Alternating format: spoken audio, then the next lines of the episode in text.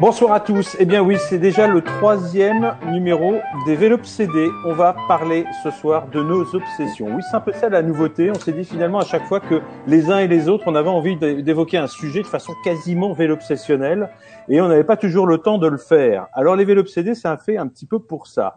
Entre habitués, euh, entre fidèles également de, de ce podcast, on se retrouve le lundi soir à 22h. Et aujourd'hui, eh bien, ce soir, nous avons donc comme invité nos fidèles amis Pierre Careil de Direct Vélo. Salut Pierre. Salut à tous.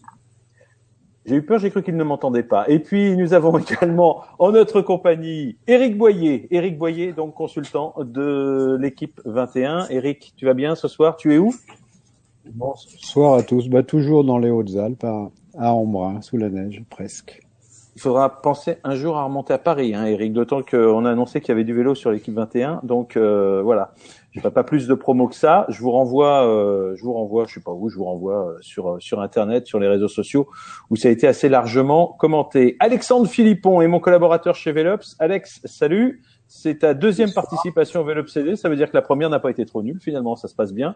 Comment ça va chez toi? Tu es où là ce soir? Tu es rentré, hein, évidemment iranien dans ce qu'on appelle désormais le Nord-Pas-de-Calais Picardie. Voilà. Et on voit déjà que tu es très fier de cette nouvelle appellation. Non, effectivement. Bon, et puis on salue évidemment tous ceux qui vont suivre ce direct et tous ceux qui vont écouter ce podcast dès qu'il sera mis en ligne. Généralement, on met en ligne nos podcasts à peu près euh, bah, quelques heures plus tard, 24 heures, on va dire, après euh, après le déroulement. C'est avant tout un podcast interactif pour ceux qui sont en direct. Vous pouvez interagir, poser des questions aux invités. Et tout de suite, on rentre dans le vif du sujet avec l'homme de la semaine. Pierre, tu as choisi qui comme homme de la semaine? Euh, Jérôme Coppel. Jérôme Coppel. Vainqueur d'étoiles de Bessèges. Ben pourquoi, ben pourquoi tu choisis Jérôme en deux mots? Eh bien, parce qu'on avait eu tendance un petit peu à l'oublier ces dernières années. Il y avait euh, l'éclosion de cette génération dite euh, génération 1990, les Bardet, les Pinot. Et puis Coppel, qui va fêter ses 30 ans cette année, euh, a retrouvé ses marques contre la montre. On l'avait déjà remarqué quand même en 2015, hein, avec euh, son titre national, avec euh, sa médaille aussi au championnat du monde. Et là, il remporte une étoile de Bessèges de toute beauté, parce qu'on a quand même un top 5 royal, avec dedans quand même Galopin, Pinot, Vichot. Beaucoup de, de très bons coureurs se trouvaient à l'avant de cette course française en début de saison. Bon, bah, c'est une bonne raison. C'est vrai qu'on l'avait un peu perdu de vue et que c'est quand même assez sympathique de le voir, euh, de le voir revenir. Euh, Puisqu'on en est à parler de l'homme de la semaine, qui veut donner le sien? Peut-être un autre Français, je crois, pour Eric. Oui, je pense à Brian, Brian Cocard. En effet, écoutez, il a gagné deux belles étapes et surtout euh, bien emmené par ses équipiers parce que cette équipe Direct Énergie, elle avait besoin euh, dès le début de saison de se montrer, de s'affirmer. C'est jamais évident quand euh, on accueille un nouveau sponsor de gagner d'entrée. Donc, je crois que c'était très important pour cette équipe après les victoires d'Adrien Petit au Gabon. Euh, Brian Cocard, donc, qui a gagné deux belles étapes sur Bessèges. c'est un sprinter, Brian, évidemment. il a pas encore réussi à s'affirmer euh, avec la présence de tous les grands sprinteurs. Cependant, euh, il a gagné et c'est l'essentiel, les quatre coins de, la planète. Comme s'il ne voulait pas euh, trop vite s'affronter les uns les autres, en tout cas, Brian, il s'installe en gagnant deux belles étapes sur ce début de saison et c'est toujours très très important de, pour un sprinter de, de gagner assez rapidement. Ça lui permet d'être serein pour, euh, pour la suite. Ben on verra ça effectivement. En tout cas, c'est bien parti et c'est, je pense, l'occasion. Ce sera l'occasion un petit peu plus tard de reparler euh, de, de l'étoile de Bessèges dans nos dans nos obsessions respectives. Alexandre, tu as choisi qui? Je suis sûr que tu n'as pas choisi un Français, toi. J'ai choisi Woodpulse. Donc Woodpulse qui a remporté le Tour de Valence. Tout le monde m'entend, c'est bon? Donc, euh, ben, Pulse, je suis tombé sur le Tour de Valence euh, lors de sa deuxième victoire. J'avais pas du tout suivi l'étape et à l'image, euh, on le voyait avec son maillot jaune et je me suis dit, il est complètement à la ramasse. Fait, pas du tout. Il était tout seul en tête. Il survolait la course. J'étais assez étonné par euh, ce style quand même assez peu académique. Et au final, ça, ça marche et il survole complètement cette course. Il met 15 secondes au deuxième sur le contre-la-montre. Il y avait quand même Kirienka. Il met 23 secondes au deuxième sur la deuxième étape difficile. C'est un coureur qui est quand même attachant. Il a eu beaucoup de galères. Euh, je suis curieux de voir la suite. Bon, ben moi j'ai mis, euh, j'aurais dû le dire un petit peu plus tôt puisque ça peut corroborer également ce que nous disait tout à l'heure Eric. Moi j'ai pas mis un coureur comme homme de la semaine, j'ai mis un directeur sportif. Je sais pas si tu faisais, je sais pas s'il est avec nous d'ailleurs. Tu m'as dit tout à l'heure qu'il y avait quelqu'un de Direct Énergie. Et moi j'ai choisi Jimmy Angoulevent. Euh, Jimmy Angoulevent parce que il est là, c'est vrai, il est peut-être encore là. Oui, bah, bah oui. c'est le, le hasard fait bien les choses. Pourquoi? Parce que c'est assez rare de voir un directeur sportif arriver dans le vélo et pouvoir célébrer dès sa première course, pratiquement. Hein, euh, euh, il y a eu la veille, le, la, veille, l'avant-veille, le Grand Prix de la Marseillaise, mais pouvoir déjà vivre une victoire par procuration avec l'un de ses coureurs, en l'occurrence avec Brian Cocard. Donc chapeau à Jimmy Angoulevent. Euh, on espère qu'il va en gagner d'autres. Et puis c'était un coureur qui était assez sympathique, même si euh, bon voilà, il a eu des hauts et des bas dans sa carrière. Euh, c'est également, je pense, un, un technicien, euh, bah, voilà, qui est prometteur. Et puis, euh, bah, autant cette équipe Europcar, enfin Europcar, Bouygues, appelez-la comme vous voulez, les, les Bernados Boy ont, ont connu euh, souvent euh, des, on va dire, des, des, fins de saison difficiles, des incertitudes quant à la suite de leur carrière. Autant, bah, après avoir vécu ça encore une fois à l'intersaison, ça démarre très fort. Et ça aussi, c'est c'est pas forcément une une habitude. Je crois Alex nous avait trouvé une stat, il nous avait dit que depuis euh, fort longtemps, non, depuis c'était une première d'ailleurs, jamais l'équipe européenne n'avait gagné autant de courses en, quoi en deux semaines, en, enfin savait pas encore on situe le début de la saison, mais en tout cas lors des, des premières semaines d'une saison cycliste. Donc chapeau à l'équipe et tout particulièrement à Jimmy Angoulevent. Voilà ce que l'on pouvait dire pour les hommes de la semaine. On a le droit hein, de ne pas citer de coureurs, j'ai messieurs les. c'est l'homme de, de cette nouvelle L'homme de la semaine, d'accord. Alors, est-ce que sur le, les, est-ce qu'on peut rentrer tout de suite dans les obsessions? Et je pense que ça va faire peut-être davantage réagir les gens qui nous écoutent. Alors pourquoi des obsessions? Parce qu'on s'est dit effectivement, après les discussions qu'on a eues c'est lors, lors, lors, des premiers numéros des Vélobsédés, qu'on avait tous envie, on était tous, euh, comment dire, euh, éblouis, influencés par un fait dans l'actualité. On n'était pas souvent d'accord. Et forcément, on a parfois quelques difficultés tous à vouloir placer ce que l'on a envie de dire, ce que l'on a sur le cœur. Alors ben là, on a essayé d'organiser les choses. Chacun d'entre nous a choisi un thème qui, euh, qui l'obsède. Le mot est peut-être parfois un peu fort, on verra. Mais en tout cas, qu'il est prêt à défendre chèrement. Alors, qui veut commencer? Peut-être, peut-être peut-on commencer euh, par euh, le début de saison de l'équipe Giant Alpecin et je crois que c'était le souhait d'Alexandre Philippon. Oui, c'est pour moi. Alors, comment on va procéder? Je, je, fais une petite chronique de début, c'est ça? Bah, tu nous dis d'abord pourquoi, euh, pourquoi Giant? Pourquoi cette obsède à ce point-là, l'équipe Giant? Parce qu'ils ont perdu Kittel ou pour d'autres raisons? En fait, déjà, il y a une stat jusqu'à aujourd'hui, euh, zéro top 10 pour euh, Giant Alpecin. Donc le premier de la saison aujourd'hui avec Soren Krag Andersen qui fait pile poil dixième, je crois, aujourd'hui sur le Tour du Qatar. Je trouvais ça super étonnant. En regardant un peu le détail, euh, on remarque qu'en fait, ils ne courent quasiment pas.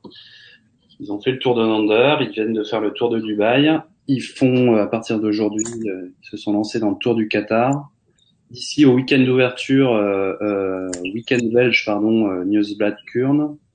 Ils vont juste faire Ruta del Sol et Oman. Donc, bref, ils courent très peu. Je ne sais pas si c'est une volonté ou si c'est une réaction à un très grave accident qu'il y a eu en stage avec euh, énormément de blessés, six blessés d'un coup. Mais bah oui, ça, ça, fait quand même. Euh, on a du mal à s'en remettre, non? J'imagine. Il y a, y a d'autres choses parce que bon déjà ils sont cinq au Qatar, ils devaient être six. Euh, Nikias Arndt a déclaré forfait au dernier moment, mais si on calcule 14, 14 de leurs coureurs ont couru cette année, plus les blessés, ça fait 20. Donc il y a quasiment 10 coureurs qui pour l'instant euh, pas du tout couru. On est sur une moyenne en termes de grands leaders, euh, disons qu'ils font deux courses par étape avant la fin du mois de février, euh, pour eux, la plupart des coureurs ont fait quasiment une seule course. Euh, début de saison difficile donc, et en parallèle, on voit Kittel qui revient à son meilleur niveau. Euh, on n'a toujours pas vraiment l'explication de, la saison 2015 de Kittel chez, Giant. Euh, il y a eu ce départ, évidemment, euh, tout seul, sans prendre avec lui le, le moins de coéquipiers. De manière générale, Giant Alpecin, c'est une équipe que je comprends pas très bien en fait, parce que ils sont très atypiques dans leur manière de gérer les choses. Et au final, euh, ils sortent toujours quelque chose du chapeau. Ils gagnent deux monuments l'an dernier avec Degenkolb. Ils vont chercher une étape sur le Tour de France qui, vient de nulle part avec Geschke. Derrière, ils sont pas loin de survoler la Volta avec Dumoulin. Euh, c'est une équipe aussi qui a un modèle. dis-moi, dis-moi. Si je peux me permettre, Alex, ouais, si tu compares avec les saisons précédentes, les débuts de saison précédents de, de Giant Alpecin, bah, euh, l'année dernière, bon, Kittel avait gagné une étape sur le sur le Thunder Under, euh, de Genkolb sur euh, sur Dubaï. Enfin, est-ce que c'est pas encore un petit peu tôt pour dire qu'ils ont raté euh, leur début de saison? Pour l'instant, les courses, euh, j'allais dire, ne servent à rien. En tout cas, ça ne sert à rien de tirer un bilan à ce moment-là de la saison, mais sont à un si on compare à Sky, Sky en est à 39 même Fortuneo, il y a 31 top 10, même s'il y a eu la tropicale là-dedans. Euh, eux, c'est un top 10. Quasiment pas, euh, mais je dis ça, mais ça se trouve à la fin de la semaine, Soren Krag Andersen aura gagné le Tour du Qatar, euh, Tom Dumoulin sera double champion olympique dans huit mois. Euh. Mais je pense qu'aussi, c'est une équipe qui a travaillé son train, qui a mis des gros leaders à disposition de ces deux sprinteurs. Jusqu'à présent, ils en avaient deux gros, euh, évidemment Kittel et Degenkolb. Et euh, beaucoup de ces coureurs ont probablement perdu l'habitude de courir pour eux-mêmes et de gagner. Mm. Et euh, ce phénomène conjugué au fait qu'ils ont moins de courses, au fait qu'ils ont quand même bien rempli euh, l'infirmerie, ça peut même expliquer qu'on a du mal à les voir placer. Et c'est intéressant que tu prennes le cas de, de Soren Krag, parce que lui, justement, il débarque dans l'équipe, c'est un coureur qui était dans une super dynamique de victoire personnelle l'an dernier avec euh, l'équipe du Danemark Espoir. C'est un coureur qui a quand même gagné notamment des étapes du Tour de l'Avenir. Il arrive, il a rien à perdre et boum, il va chercher en plus des bonifs aujourd'hui au Qatar, ce qui fait qu'on retrouve très bien placé au classement général. Euh, ouais, ça peut être une surprise parce qu'il est frais et c'est vrai que tu dis que c'est une équipe qui a un fonctionnement atypique Giant. Euh, ils partent quand même d'une philosophie qui est très forte d'un vrai refus du dopage et d'embaucher des coureurs louches. Ils sont beaucoup beaucoup battus pour ça et c'est une équipe qui est quand même euh, relativement exemplaire dans le peloton en cet égard au niveau World Tour. Et ils ont fait le pari de miser sur les sprinteurs. Problème, c'est qu'évidemment, euh, quand il y a des sprinteurs qui, sont sur le flanc, l'équipe elle peut absolument plus gagner. Ouais, enfin Pierre, moi j'ai du mal à entendre quand tu prends comme argument que c'est une équipe qui a décidé de lutter contre le dopage. Pour moi, c'est pas un argument, euh, si je peux me permettre. Hein. Euh, parce que bon, euh, ça d'abord ça jette un petit peu l'opprobre sur euh, sur tous les autres euh, ou tous ceux qui réussiraient. Donc ça fait quand même beaucoup de monde. On sait bien que c'est pas tout à fait le fond de ton propos, pas du tout même. Enfin j'imagine, mais euh, ça me paraît un peu un peu osé comme comme argument. Eric, tu aurais envie d'ajouter quelque chose sur euh, sur Giant Alpecin par rapport à ce début de saison et à la suite des transferts importants qu'il y a eu dans dans cette formation? Oh bah Qu'est-ce que je peux ajouter? C'est le début de saison. En, effet, c'est une équipe d'abord qui est traumatisée. Hein. Je, vous assure que j'ai été dirigeant, mais quand on est dirigeant d'une équipe et qu'on voit euh, six de ses coureurs par terre, les vélos cassés, vous avez vu les images, euh, qu'ils euh, ensuite on les retrouve à l'hôpital et on fait le bilan. Je, vous assure que on n'est pas bien, on n'est pas bien dans sa peau. On se pose des questions et, et l'essentiel pour eux, je dirais, c'est euh, mobiliser, un petit peu de soigner les blessés, leur donner et l'équipe est probablement un petit peu perturbée par rapport à par rapport à tout ça. Donc moi, je pense que euh, ils ne doivent pas se précipiter à vouloir gagner vite. Euh, je pense que ce serait une erreur. Je pense qu'ils doivent un petit peu euh, mobiliser un petit peu l'équipe euh, les coureurs qui ont été traumatisés, qui ont eu peur, prendre le temps. Un petit peu, ils ont besoin de, de, de temps pour euh, revoir un petit peu les objectifs, parce que je pense qu'ils avaient évidemment des objectifs en tout début de saison, et je pense que le schéma de travail et d'objectifs doit, doit, être perturbé aujourd'hui. Donc je pense qu'ils doivent intelligemment faire l'impasse sur les objectifs du tout début de saison pour pouvoir mieux préparer les objectifs un tout petit peu plus, un petit peu plus lointains. Par exemple, au mois de mars, je pense que début mars, on, on retrouvera les cours de l'équipe Giant prêts à, à, rivaliser avec, avec, avec tous ses adversaires. si Milan San Remo et Paris-Roubaix, finalement, ils seront quand même sauvés, plus que sauvés, leur début de saison. Juste... il faut, faut pas oublier que faut, faut pas oublier que voilà les, les courses sont belles aujourd'hui, elles sont disputées, que ce soit à Bessèges ou ailleurs. C'est, ça, c'est sympa. Ça, c'est ce que je retiendrai de ces, euh, cette première semaine du mois de, de février. Mais n'oubliez pas que c'est l'apéro, quoi. C'est juste l'apéro et que euh, il y a tellement encore à faire. Il y a les, les, les, les, très grandes courses arrivent et elles arrivent très vite. Euh, donc euh, voilà, il y a, y a pas il y a pas péril en la demeure.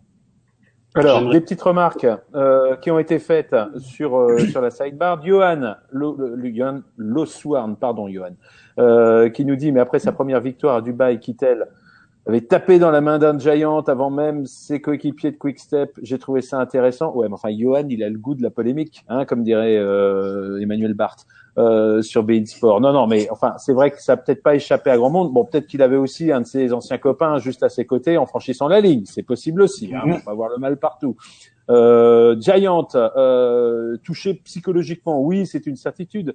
Euh, c'est ce que nous dit, euh, c'est ce que nous dit-il qui nous dit également un petit peu plus loin, ils doivent faire preuve désormais d'une stratégie offensive sur les courses pour se remettre en confiance. C'est une question. Ouais, c'est même une porte ouverte enfoncée parce que c'est la seule façon, effectivement, de, de, de se remettre en, en, question. Maintenant, tout le monde n'est pas forcément porté à l'offensive dès les toutes premières courses de, de l'année.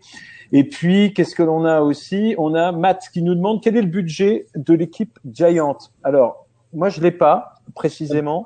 Il me semble que c'est pas l'un des plus gros budgets du, du peloton, loin s'en faut.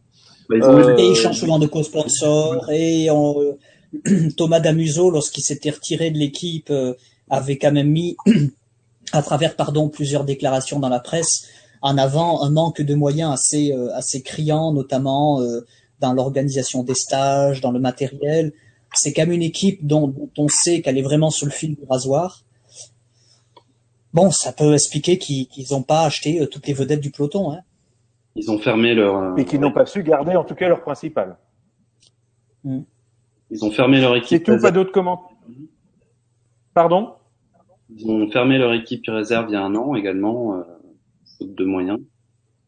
C'est une équipe qui avait pris la succession de Thuringer Energy. Il y avait vraiment quelque chose à faire et au bout d'un an, ils ont, ils ont tout arrêté il y a beaucoup de beaucoup de, zones troubles euh, dans le, les perspectives chez Giant Alpecin parce que Tom Dumoulin par exemple est sous contrat jusqu'en 2018. Euh, je sais pas, j'ai peine à croire que l'avenir de cette équipe soit assuré jusqu'en 2018.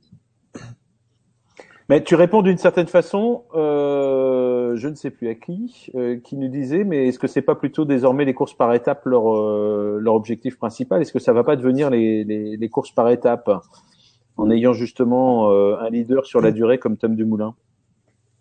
Certainement, certainement. Juste pour revenir sur tout à l'heure, si j'ai soulevé ce, ce sujet, c'est pas pour dire que le début de saison euh, est raté et que toute la saison va être ratée. Évidemment, l'accident qu'ils ont eu joue beaucoup ce que je veux dire, c'est que courir si peu en début de saison, est-ce qu'ils sont pas en train d'inventer quelque chose au fond? Parce que c'est une équipe qui retombe toujours sur ses pattes et qui innove quand même d'une certaine façon, pas seulement dans le matériel, mais qui fait des choses qui sont un peu différentes des autres. Et euh, de voir qu'ils ont un début de, saison si peu chargé, euh, c'est peut-être quelque chose d'intéressant et qui va qui va donner des résultats par la suite. On a un effectif chez Giants qui est orienté autour d'un trident avec euh, Degenkolb, Dumoulin et Barguil. C'est un peu le, même modèle que la FDJ en fait, qui a ouais. le, ouvertement le début. Il n'y a que des équipes. Le, début de saison, c'est février-mars. Et la saison, elle est véritablement, véritablement lancée euh, début avril, finalement, lorsque les classiques bah, pour eux, la grande question, c'est de savoir si c'est Yann Cole. Non. Donc bon, c'est pas. Euh, on aime, on aime bien démarrer le début de saison en gagnant des courses. Parce que courir après la victoire, ça c'est difficile. Oui, ça c'est compliqué. Euh, donc, euh, on a toujours besoin de gagner en début de saison. Cependant, si on ne gagne pas, il faut, il faut pas paniquer, surtout pas paniquer. Voilà, c'est ce que je pense. Bon, on, on, s'est interrogé sur le budget et je vois que certains ont fait des recherches euh, visiblement sur Internet. 8, 9 millions, oui, ça me paraît euh, assez réaliste comme budget pour l'équipe euh, Giant, ces chiffres que, que l'on voit apparemment euh, s'afficher grâce à grâce à Thiel et Patrice. C'est un budget moyen. Enfin, je dirais même que c'est. Enfin, je sais pas si tu es d'accord, Eric. C'est même plutôt dans la tendance basse du World Tour, hein, comme, euh, comme, Oui, oui, c'est c'est les, budgets, les budgets milieu de tableau, en effet, un petit peu dans, dans le bas de dans le bas du tableau, oui. Mais enfin bon, on a déjà de quoi quand même. Euh, on a de quoi faire. Hein. On, on, a cité Dumoulin, Barguil, enfin voilà. Je pense que c'est quand même une équipe qui sera présente, j'en suis certain. Alors pas sur tous les fronts, ils sont obligés de faire des choix, mais euh, je pense que dans les moments les, les plus emblématiques du calendrier, euh, ils seront alignés au départ des, des coureurs pour gagner. Alors peut-être que puisqu'on a parlé de puisqu'on a parlé de, de, de Giant, on peut faire la transition avec une autre équipe dont euh, Eric, tu souhaitais justement nous parler, puisque toi, ton, ton obsession du moment, c'est quand même la formation Ethics. Non pas. Alors c'est marrant parce qu'on parlait de, de, on parlait, on parlait de Giant. Enfin, ça te plaît pas que j'ai dit ton obsession du moment, c'est ça? T'as peur que je, non, peur d'être mal pas si le mot, pouvoir, le mot est le, le, vocabulaire bien adapté. Bon, c'est pas grave. Hein, en fait. Euh, Il faut changer. Oui, en fait, voilà. Moi, je, je, non, mais je, je, par rapport à, euh, ce thème, j'ai pensé à l'équipe Ethics qui n'est pas invitée sur le Tour du Qatar. Euh, pour moi, il y a plusieurs euh, signes, il y a plusieurs messages. L'argument de ne pas les inviter parce qu'il y a des problèmes de comportement, des problèmes de respect de l'organisateur, des règles. Bon, oui, il tient la route, probablement, mais je pense qu'il y a quand même euh, des messages qui sont envoyés euh, dans l'équipe éthique, euh, éthique pardon, et lapsus révélateur peut-être ou pas, j'en sais rien. Euh, si des infos, peut-être de la part d'ASO. Alors vous allez me répondre, c'est le président de la fédération du Qatar qui ne les a pas invités. Enfin, c'est quand même ASO qui organise. Et moi, quand j'étais dirigeant d'une équipe, je vous assure que l'invitation, elle venait d'ASO, elle venait pas du président du, du Qatar. Bon, Bref, euh, en tout cas, qu'est-ce que ça veut dire? Est-ce que c'est uniquement pour la raison officielle que je viens d'invoquer, qui est donc le problème de, de comportement? Bah, Je sais pas. Et, et j'ai mes des doutes. Euh, vous savez que euh, plusieurs équipes qui font partie de cette association, je sais pas comment appeler ça, qui s'appelle Vélone, essayent de d'imposer un petit peu leurs règles et d'aller courir euh, là où ils estiment euh, devoir aller courir par rapport à des avantages euh, financiers. ASO n'est pas dans cette énergie-là, ils sont pas dans cette dynamique-là. Euh, ils ont annoncé il y a quelques mois qu'en 2017, ils ne seront, ils leurs épreuves ne sont pas inscrites dans le calendrier Pro Tour, donc ça veut dire que toutes les épreuves d'ASO en 2017 euh, se feront sur invitation. Voilà. Est-ce que bon, on verra à la fin de l'année si ce sera toujours le cas. Mais en tout cas, euh, est-ce qu'il n'y a pas là un message envoyé euh, euh, dans les dans les dans, vers, envers Patrick Lefebvre euh, pour lui signifier que attention quoi, à l'avenir, il y a quand même quelques règles à respecter et que s'il ne les respecte pas, euh, il se peut que d'autres courses plus importantes que le Tour du Qatar euh, puissent euh, euh, handicaper certaines équipes qui, ne seront pas invitées par, par ASO. Il n'y avait pas eu un mouvement de boycott qui avait été à un moment imaginé par des équipes, les équipes de, de Vélone pour justement répondre de façon, de répondre vertement à, à ASO qui, qui était opposé au projet de réforme, en tout cas en l'état. Boycott, oui ou non, je ne sais pas, mais il y a eu des propos tenus par des, par des dirigeants membres de l'équipe de Vélone qui ont dit qu'il était préférable d'aller courir en Chine notamment ou ailleurs plutôt que de, de faire le, le Paris Tour. épreuve organisée par ASO. Bah, à l'époque, la bah, Chine était World Tour. Hein. Oui, ils ont d'obligation évidemment d'aller, d'aller, mais ils n'ont pas envoyé leurs meilleurs coureurs sur le Paris Tour. Enfin, vous voyez, ils ont, ils ont essayé. Il y avait un, un petit bras de fer. Euh, ça s'est titillé. Ça s'est titillé. Euh, donc, bon, il y a eu récemment, des propos, comme si les équipes. Je parlais plus récemment. Il n'y a pas eu plus récemment. Mais... Leur... Si, si, Patrick. Patrick, en début de saison, enfin cet hiver, il y a eu euh, de la part des équipes de Vélone une volonté de boycotter le Tour du Qatar pour euh, on met la pression sur SO pour que en fait les Qataris se disent bon bah SO n'est pas maître de son plateau. Est-ce que euh, est-ce qu'on doit garder notre confiance en SO Enfin, c'est ça tient pas trop debout, mais en tout cas oui, il y a eu il y a eu des rumeurs de des grosses rumeurs de boycott. Il y a, il y a des bisbilles. Enfin, on a... Je veux dire, c'est c'est voilà, on a le sentiment que c'est il y a un petit bras de fer, il y a qui s'engage, euh, et donc bon bah voilà, est-ce que ASO euh, envoie un petit message de la part à, à Ethics Point d'interrogation, j'en sais rien, je veux pas polémiquer, mais bon, je me pose la question, je veux dire, je je m'interroge. Pierre, est-ce que tu penses que c'est hein, euh, nos amis d'Ethics parce que euh, dans leur communication aujourd'hui, c'est ah bon, euh, on n'est pas pris autour du Qatar. Oh ben flûte alors. Bon ben écoutez, euh, l'année prochaine on va tout faire pour participer. Non mais si vraiment il y a un bras de fer, qu'ils aillent jusqu'au bout, parce que c'est vrai que Patrick Lefebvre, il est depuis plusieurs années très intéressé par euh, Vélone et puis autrefois ça s'appelait autre chose, projet Avignon, etc., etc. Il y a eu plein de, il y a eu l'IPCT, non, c'est ça, IPCT aussi? Il y a eu tout un tas de, ligues finalement euh, successives euh, dont le projet est quand même plus ou moins le même. C'est une internationalisation euh, euh forcenée, c'est une distanciation de, de, des courses européennes et surtout d'ASO. pas que pour de mauvaises raisons d'ailleurs, mais enfin pas mal aussi pour de mauvaises raisons. Et, et, et euh, en tout cas, le, Lefebvre aujourd'hui se fait assez euh, assez discret sur euh, cette non-invitation. Mais c'est vrai que ça donne un indice, Eric. Je suis assez d'accord, notamment quand ASO a commencé à, à sortir le canon et, à dire attention l'année prochaine, on invite qui on veut. Je pense que tout le monde s'est quand même posé la question de ah ben qui c'est qu'ils vont laisser sur le pas de la porte? Parce qu'en plus ils sont hors classe ils ont un nombre limité d'équipes pour le tour. Et c'est là que ça devient euh, comique ou tragique, c'est qu'il y a un paquet d'équipes pour le tour qui ne pourraient pas participer. Donc euh, qui Qui On se passe de qui? Bah, Effectivement, peut-être Etix. Bah, Etix ou d'autres, en tout cas. Non, mais ce qui est, ce qui est certain, et pour l'avoir vécu, c'est qu'il y a quand même une volonté depuis plusieurs années de la part de beaucoup d'équipes à vouloir imposer leur choix de compétition et non plus euh, laisser les organisateurs le luxe d'inviter euh, qui elles souhaitent, les équipes qu'elles souhaitent. Voilà. Les, les, les, équipes, ont participé à beaucoup de débats, beaucoup de réunions, ont toujours euh, conversé sur l'idée de c'est pas à l'organisateur de décider, c'est à nous.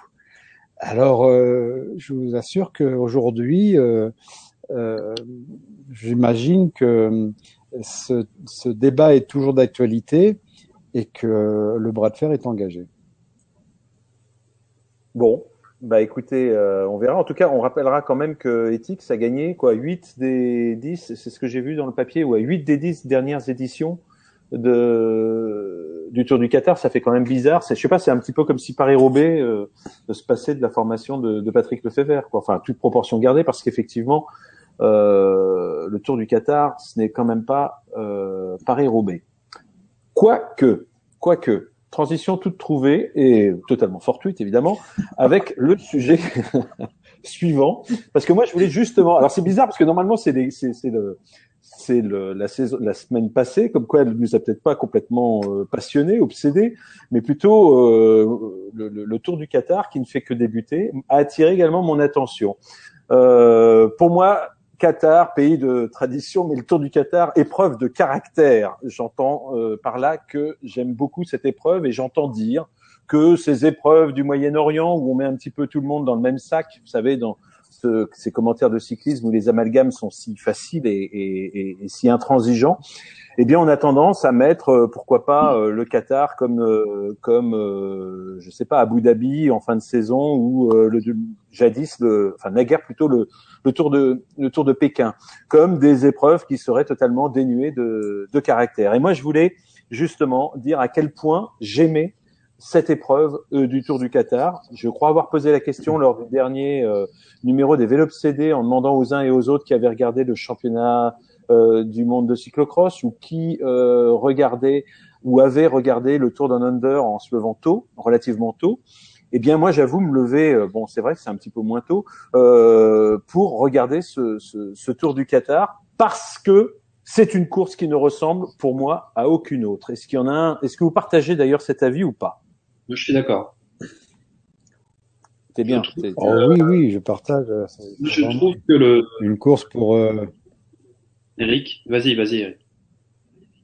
Non, juste très vite, voilà, c'est une course pour euh, routier sprinter, comme on disait à mon époque, voilà, pour des équipes qui ont, qui, qui, euh, ah, c'est plus que préparent des, des, classes. Non?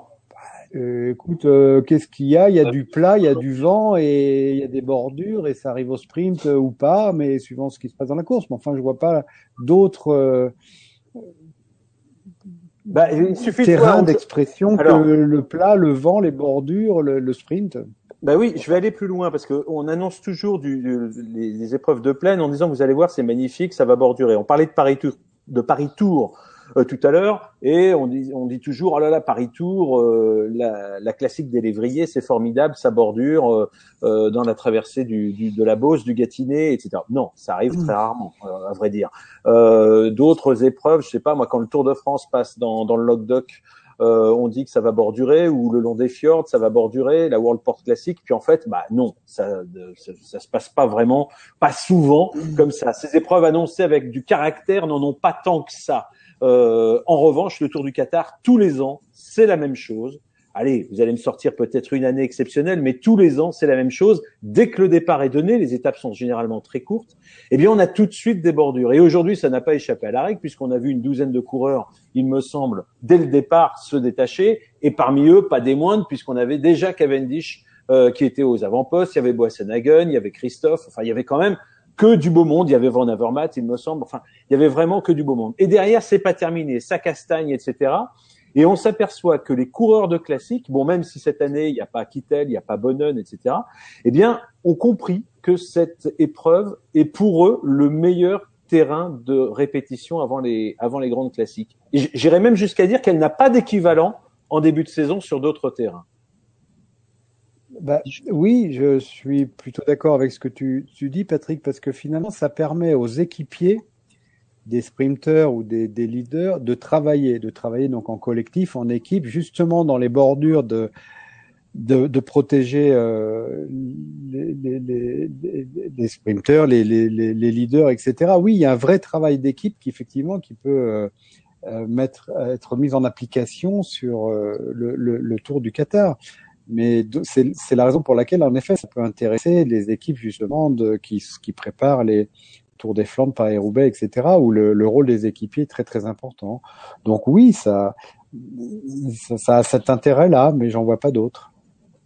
Demain, il y a un truc pas mal. Demain, c'est l'étape test pour les championnats du monde sur le parcours des championnats du monde, parce que c'est vrai que cette année, il y a, il va y avoir un gros fil rouge toute la saison qui sera euh, la place des sprinteurs, la hiérarchie des sprinteurs, euh, quel sera le sprinter euh, de l'équipe d'Allemagne, quel sera le sprinter de l'équipe de France, qui est capable de s'imposer sur ce type de circuit, etc.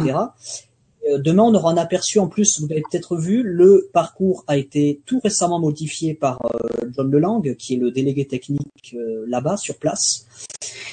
Et en l'occurrence, le circuit final sera plus court, plus technique, plus de virages, plus de relances.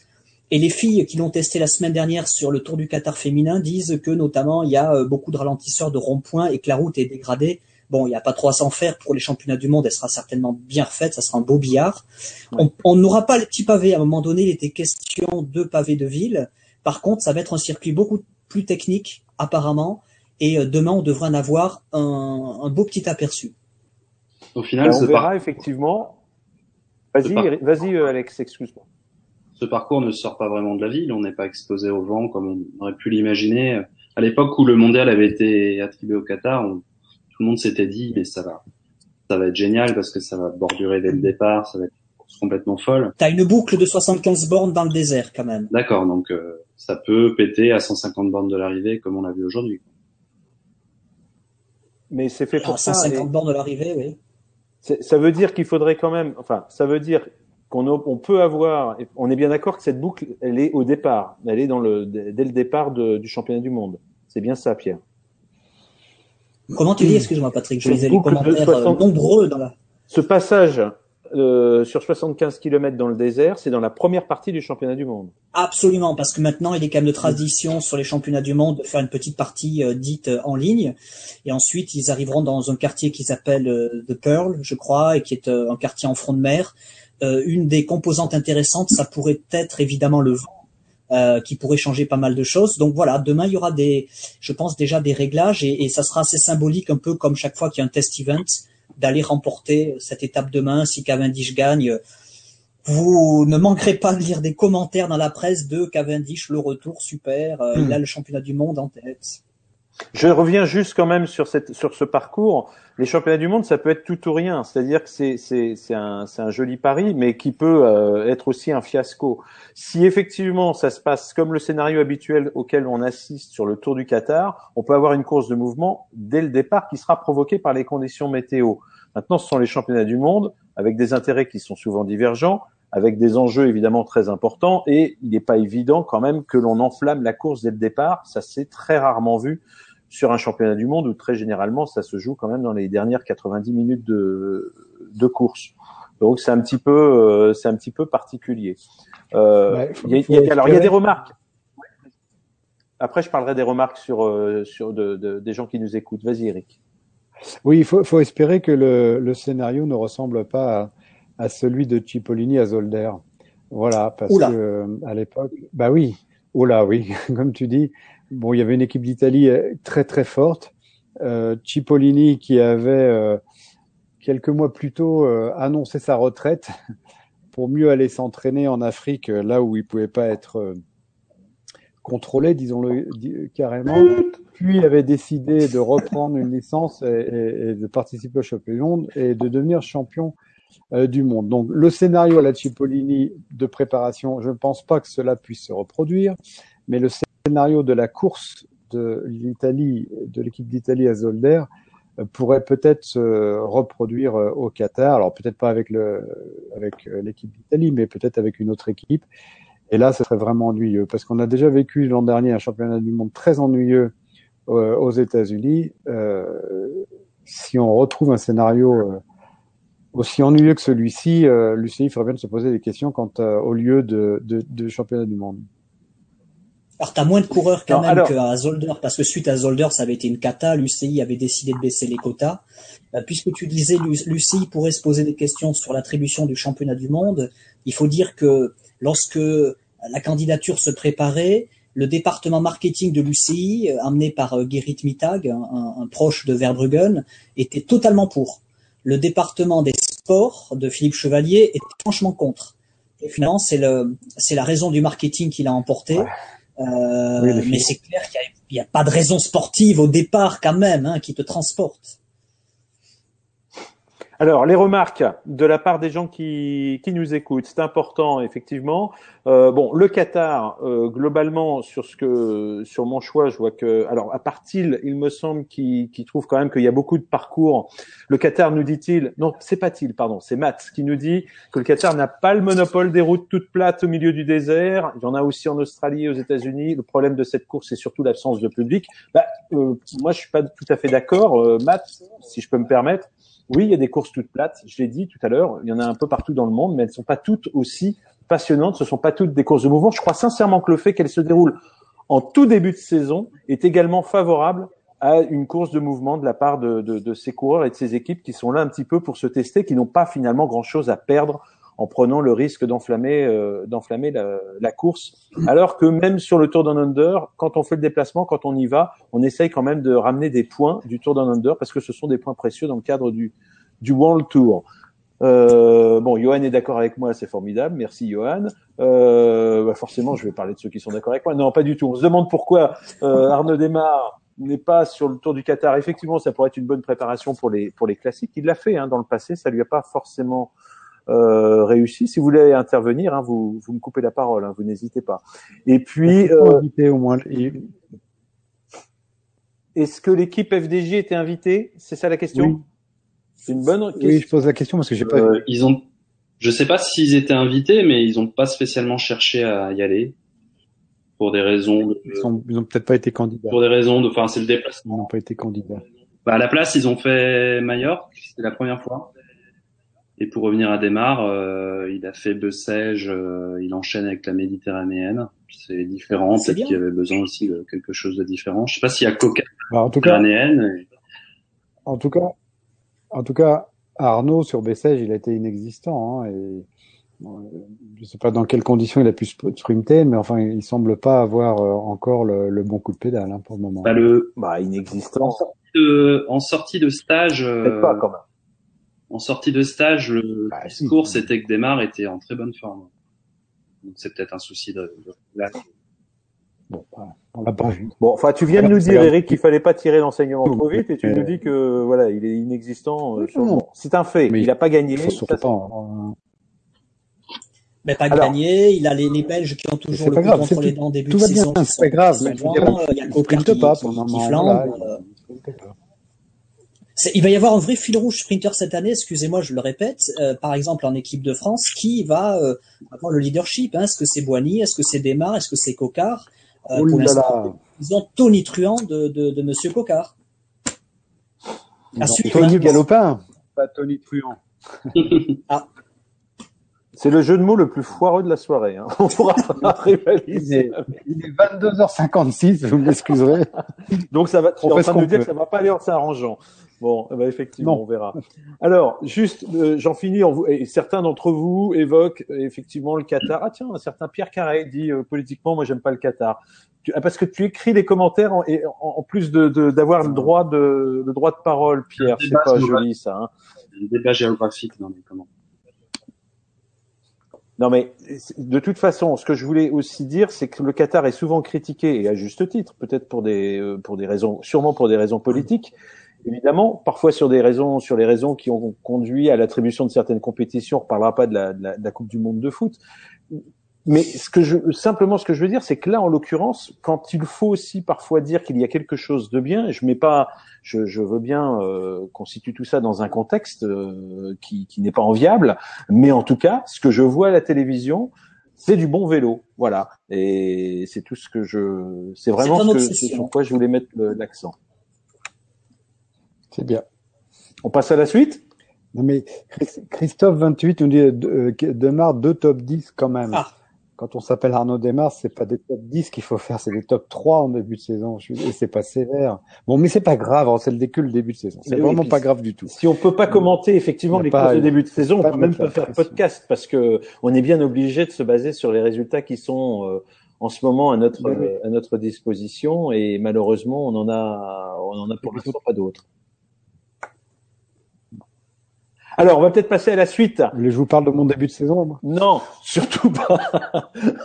Une fois qu'on aura fini ce podcast, si tu veux, il y aura pas de, il y aura aucun problème là-dessus. Alors, peut-être que l'on peut enfin parler euh, de, de l'équipe Sky parce que c'est le choix de Pierre. Donc l'équipe Sky et ce début de saison, tu voulais nous parler de la maigreur du team Sky. Qu'est-ce que tu entends par là? Je sens poindre un peu de soufre dans, dans cette obsession. Alors, il y a une photo qui circule sur les réseaux sociaux, qui euh, vous a peut-être pas échappé, qui est une espèce de avant-après. C'est une photo qui concerne l'ex-champion du monde Michal Kwiatkowski. On le voit dans son maillot de champion du monde, époque euh, Etix, ça c'est avant.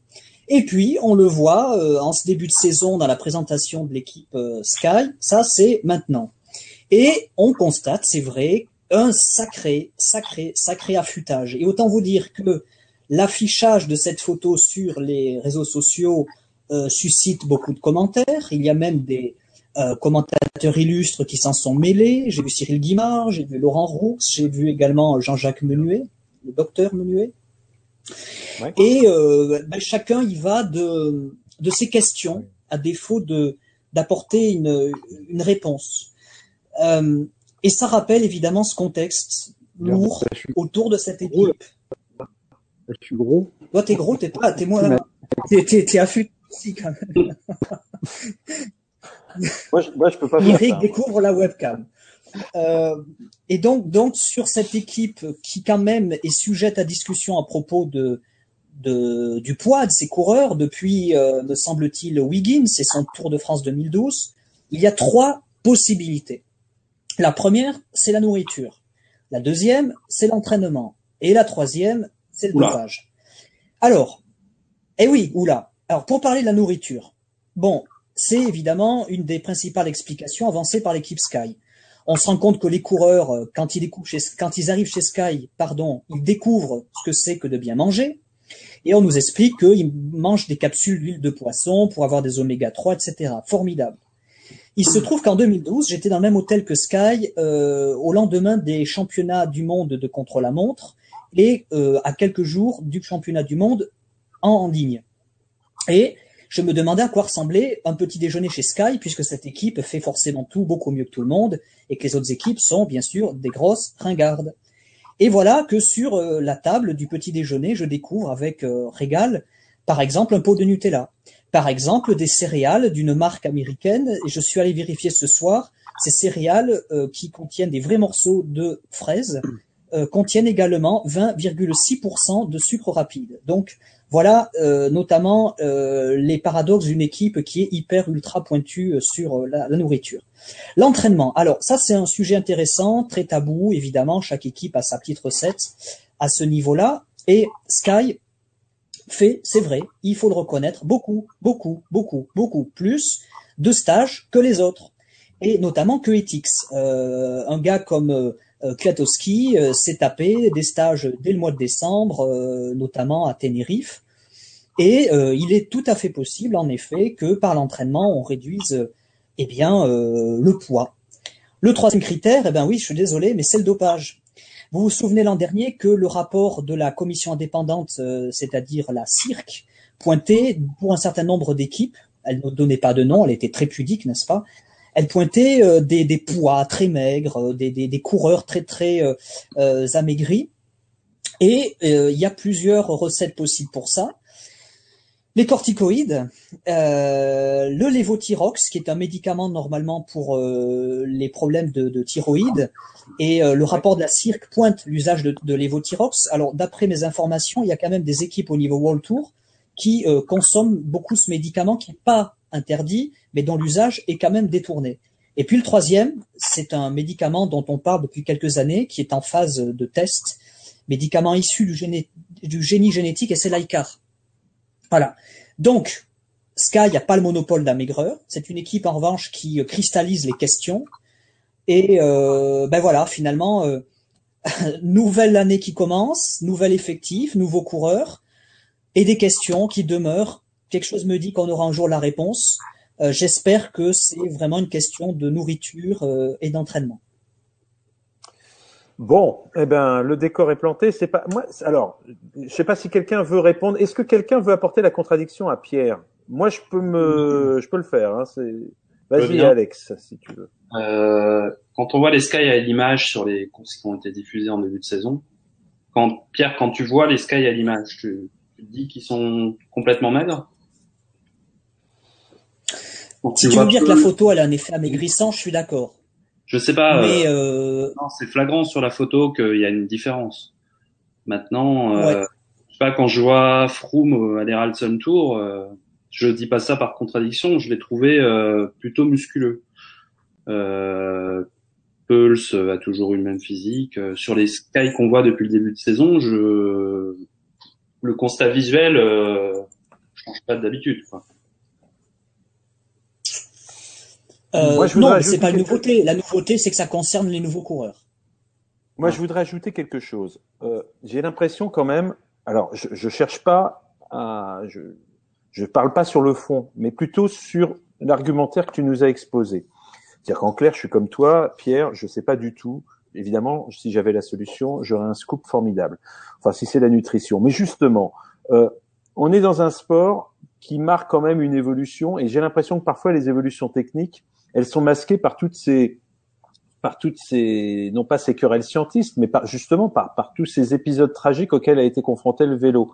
Le soupçon est nécessaire, il est indispensable. Ce sport est encore marqué justement et le sera encore durablement par euh, par son vécu et, et, et, les affaires de dopage qui ont empoisonné son existence. Cependant, cependant, le vélo aussi, comme tous les sports, euh, subit des améliorations et notamment en termes de nutrition on sait qu'il y a énormément, énormément de choses qui sont en train de modifier complètement le comportement de tous les sportifs et pas seulement des cyclistes. Les cyclistes étaient sûrement très en retard. Si aujourd'hui on a la, alors je, sais que être profondément, terriblement maigre, c'est pas forcément souhaitable, euh, et, pas seulement pour les mannequins. Euh, mais aussi pour les sportifs. Ça peut poser d'autres problèmes. Ça peut abîmer le corps durablement. Euh, ça peut provoquer des réactions euh, ensuite beaucoup plus tard. C'est ce que nous disent les médecins qui alertent sur cette situation. En attendant, d'un point de vue purement sportif, si l'on exclut toute volonté de tricher ou de contourner les règlements, aujourd'hui, euh, les progrès en matière de nutrition, je suis pas du tout nutritionniste, semblent démontrer en tout cas que euh, les coureurs, des, coureurs qui ont subi des transformations morphologiques assez spectaculaires, ont été capables de modifier également leurs objectifs, euh, notamment dans, dans le, cadre des, des, grandes courses par étapes. Donc voilà, j'ai l'impression que notre scepticisme peut aussi nous empêcher de voir clair dans euh, les progrès de la nutrition. Pour faire court, voilà ce que je voulais dire. Je, je, je, vais prendre la parole. J'ai beaucoup de mal à analyser cette euh, situation, ce, ce, constat, en effet. Vraiment beaucoup de mal. Euh, c'est vrai que le poids, c'est l'ennemi du cycliste. C'est très clair. C'est connu depuis la nuit des temps. Le poids, c'est l'ennemi du cycliste. Euh, en France, on n'a pas à rougir du travail qu'on fait avec la diététique. Absolument pas à rougir. Il y a un, un micro-nutritionniste qui s'appelle Denis Richet qui travaille avec de très nombreux coureurs cyclistes, notamment et depuis le début de cette euh, saison, ou en tout cas depuis cet hiver, euh, Denis Richet qui travaille avec euh, la FDJ. Romain Bardet. Denis est un... Pardon? Avec AG2R et, et, Romain Bardet. Non, il travaille avec la FDJ. Notamment, tout à fait. Ah, il bosse avec la FDJ. Mais il, non, mais à titre à titre individuel, il peut travailler, il travaillait avec pas mal de coureurs. Et je sais qu'il a été donc euh, embauché euh, par euh, la FDJ. Mais est-ce qu'il continue de travailler à titre je ne sais pas. En tout cas, bref. Toujours est-il que ce problème bien connu par les par les coureurs cyclistes français et, par les dirigeants qui mettent justement un point d'honneur à offrir à leurs coureurs euh, la, la, possibilité d'avoir une alimentation tout à fait adaptée à leur métier euh, avec ce fameux rapport poids-puissance. Euh, voilà. Maintenant, il est vrai que euh, pas mal de coureurs se présentent avec tout de même une maigreur qui est quand même assez excessive. Euh, Lorsqu'on est vraiment euh, très très très très maigre, normalement, on n'a plus de puissance. Encore une fois ce fameux rapport poids-puissance. Mmh euh, il, y a une, limite à ne pas dépasser, un plancher à ne pas dépenser, dépasser. Donc quand effectivement je vois des coureurs très très très maigres, à la limite de l'anorexie, qui sont capables de faire des exploits euh, en montagne euh, ou, éventuellement rouler très vite en contre-la-montre et avoir de la force, oui, ça me pose question. Mais jusqu'à preuve du contraire, aujourd'hui, euh, il est difficile de déterminer s'il y a euh, euh, un accompagnement médical inadapté justement pour permettre à ces coureurs de sécher comme ils sèchent et comme ils sont secs aujourd'hui, ou est-ce que c'est exclusivement dû à une bonne alimentation adaptée à un programme d'entraînement? Moi, je, je, je, ne sais pas. Aujourd'hui, je, je me pose des questions comme vous tous, mm. mais c'est vrai que j'ai pas des réponses, j'ai pas de réponses et j'ai pas mal d'interrogations, c'est juste. Mais est-ce qu'on parle d'une seule équipe ou est-ce que vous avez l'impression que que cette, cette tentation euh, de, de, de, de, comment dire de faire maigrir les coureurs est généralisée dans, dans, dans tout le peloton. Bah, chez, chez Sky, c'est clair, ça se voit, c'est visible. Tom ancien. Euh, souvenez-vous, en, début de saison l'an passé, il était mais très mm. très très très maigre, très affûté. Pour autant, euh, avant avant son problème, euh, avant sa chute, qui l'a handicapé, euh, il était pas performant. Euh, bon, on peut pas en tirer des conclusions, mais en tout cas, c'est un constat. Mais c'est vrai que chez, Sky, moi, bon, pour parler de Viggins, je l'ai bien connu, évidemment. je vous assure que euh, lorsque je travaillais avec Bradley, euh, sa masse grasse était de 5-6% et on était à la limite inférieure de ce qui est autorisé par la médecine. Et puis, effectivement, j'ai vu un an après euh, un Viggins ou deux, trois ans après un Viggins qui était encore plus qui avait point d'interrogation. Je ne sais pas ce qui s'est passé. Moi, je veux qu'on qu'on puisse euh, euh, faire euh, le métier, pour reprendre un jargon cycliste, encore mieux ailleurs qu'on ait pu le faire, mais tout de même, ça me, ça m'interroge. Bon, effectivement, on, on, de toute façon, on a, c'est ce que je t'ai dit d'ailleurs, Pierre, euh, quand on a préparé ce, ce, ce, ce numéro de Vélo CD, c'est que euh, là, on pose une question, euh, on a des questions qui vont se poser, qui se posent ce soir, mais on n'a pas forcément la possibilité d'apporter des réponses. On n'est pas, on n'a pas de, de j'ai dit Pierre, pardon, c'est Eric, bien sûr. C'est pas, euh, on, on, a malheureusement pas, euh, mais on, on, interpelle un petit peu les, les fanas de, de, vélo en leur disant, tiens, il y a des choses qui se passent dans ce sport. Alors effectivement, il y a toujours l'hypothèse du dopage qui qui existe, et qu'il faut quand même garder dans un coin de sa tête en se disant attention, la vigilance est, est de mise. Et puis d'un autre côté, bah, c'est une. Mais enfin, moi j'ai toujours remarqué quand même. C'est pour, ça que je posais la question tout à l'heure sur sur le, mimétisme. J'ai toujours remarqué un mimétisme important dans le monde du vélo, Eric. Hein. Il suffit que quelqu'un ait trouvé comment dire euh, un procédé assez efficace, même si c'est un procédé tout à fait euh, euh, honnête.